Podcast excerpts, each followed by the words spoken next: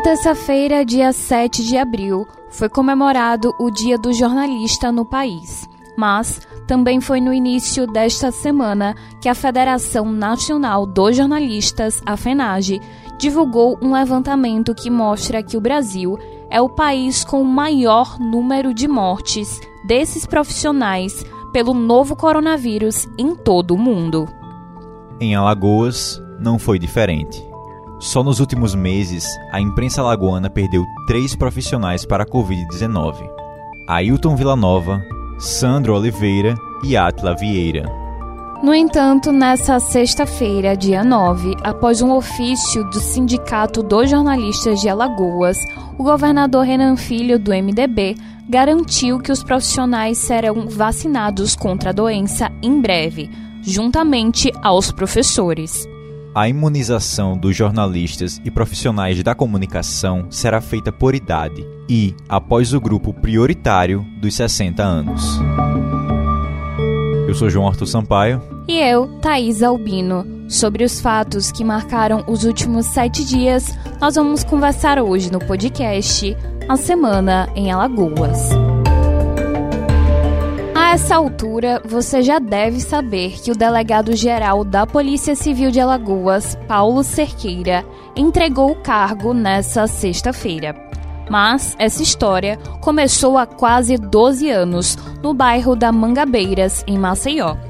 De acordo com informações divulgadas inicialmente pelo blog do jornalista Odilon Rios, do repórter Nordeste, a Polícia Federal indiciou Paulo Cerqueira pela morte do advogado Knudson Harley, que foi assassinado a tiros por engano no dia 4 de julho de 2009. Um fato sobre o caso é que, na época, o próprio delegado Paulo Cerqueira, então chefe da DEIC, que investigou o crime. As investigações desta vez da Polícia Federal ainda apontam que o alvo, na verdade, era o então juiz Marcelo Tadeu. O ex-magistrado conta que, neste dia, havia ido comprar remédios em uma farmácia quando ouviu os tiros do outro lado da rua, perto de onde havia deixado o carro. Marcelo relatou que ele e Nudson, o homem assassinado, estavam usando roupas com cores semelhantes.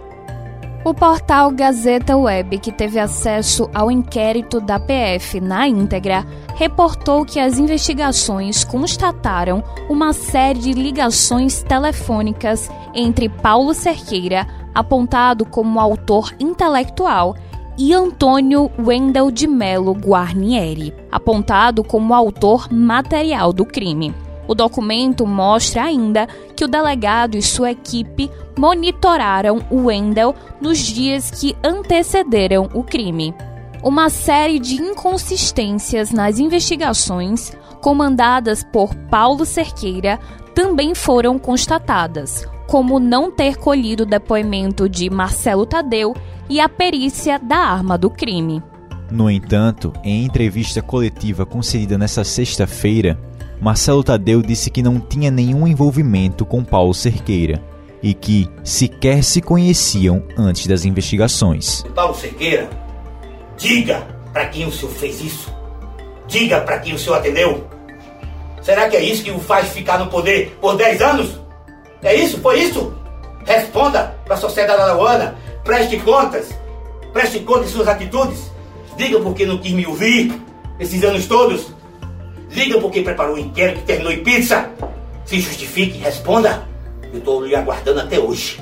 O ex-juiz disse ainda que o planejamento de sua morte pode ter relação com os casos que passaram por ele na justiça, como a gangue fardada, a denúncia na morte do tributarista Silvio Viana e a cassação do mandato do então prefeito do município de Olho d'Água do Casado, Wellington Damasceno Freitas, irmão do desembargador Washington Luiz.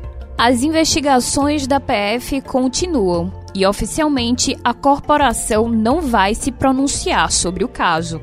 Em nota informando que iria deixar o cargo, Paulo Cerqueira disse que não permitiria, abre aspas, ataques infundados aos relevantes serviços prestados diariamente pela Polícia Civil à sociedade alagoana. Fecha aspas. E teve mais nesta semana em Alagoas. Doze alunos da Universidade Federal de Alagoas, a UFAL, podem ter as matrículas anuladas por suspeita de fraude no sistema de cotas, que são destinadas aos candidatos autodeclarados pretos, pardos ou indígenas. O Ministério Público Federal em Alagoas, o MPF, ingressou com 12 ações civis públicas contra a instituição. A ação é de autoria da Procuradora da República Niedja Kaspari e se fundamentou nas informações encontradas em 12 procedimentos administrativos que foram instaurados para apurar notícias de supostas fraudes. O MPF requer a condenação da UFAL para que sejam anuladas as inscrições dos 12 alunos matriculados em diversos cursos. Além disso, também pede a condenação dos estudantes em reparação pelos danos materiais causados à universidade e a reparação pelos danos morais individuais e difusos.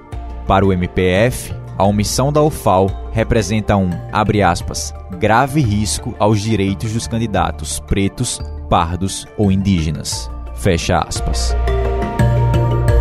Governador Renan Filho, do MDB, anunciou nesta sexta-feira que a sua posição sobre a compra da vacina Sputnik V por meio do consórcio Nordeste será definida até a próxima segunda-feira, dia 12. A fala foi feita durante coletiva de imprensa no Palácio República dos Palmares. Renan defende o uso emergencial do imunizante. Abre aspas. Estamos esperando a liberação da Sputnik. A Anvisa está demorando e, inclusive, alguns estados já entraram na justiça pedindo a liberação. Estou avaliando qual será o caminho de Alagoas. Fecha aspas. Enquanto isso, em Maceió, o prefeito JHC do PSB divulgou por meio de suas redes sociais a retomada da vacinação para idosos de 61 anos e trabalhadores da saúde a partir dos 40, que ocorrerá nesse sábado, dia 10, das 9 da manhã às 4 da tarde. Nessa quinta e sexta-feira estavam sendo aplicadas apenas as segundas doses. 5 horas e 32 minutos, a Prefeitura de Maceió anunciou que os postos de vacinação contra a Covid da capital vão funcionar 24 horas na cidade. É para lá então que a gente vai agora, capital alagoana. A partir das 4 da tarde de sábado vai começar o corujão de 24 horas de vacinação nos drive-thru para pessoas com 60 anos ou mais, que vai até às 16 horas de domingo, dia 11. Já na terça-feira, dia 13, será a vez dos trabalhadores da saúde que têm mais de 35 anos. Nessa quinta-feira, dia 8, a Câmara dos Deputados concluiu a votação do texto base do projeto de lei 948 de 2021 que permite a compra de vacinas por parte da iniciativa privada para a imunização dos empregados. A condição dessa compra é que a mesma quantidade de doses seja doada ao Sistema Único de Saúde, o SUS. A proposta ainda será analisada pelo Senado e seguirá para a sanção presidencial. A maioria da bancada alagoana votou a favor do projeto de lei, com seis votos contra um. Os parlamentares que votaram sim foram Isnaldo Bulhões Júnior, do MDB, Marques Beltrão, do PSD, Nivaldo Albuquerque, do PTB, Pedro Vilela, do PSDB, Sérgio Toledo, do PL e Severino Pessoa, do Republicanos. Só o deputado Paulão, do PT, votou contra o PL. E, por ser o presidente da Câmara, Arthur Lira, do PP, não participou da votação, uma vez que só tem o voto contabilizado em caso de empate. A única parlamentar que não compareceu à votação foi a deputada Tereza Nelma, do PSDB.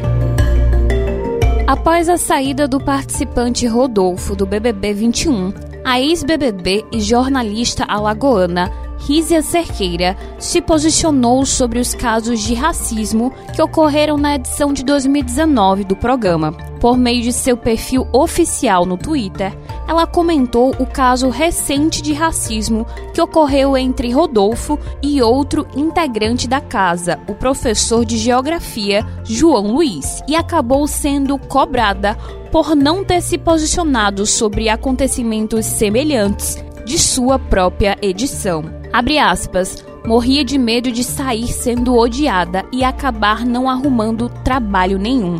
Acabar voltando para o estado de depressão que eu estava e tentar tirar minha própria vida pela terceira vez. Rizia ainda relatou que as oportunidades foram diferentes para ela depois que saiu do programa por ser uma mulher, abre aspas, preta, gorda e nordestina, fecha aspas.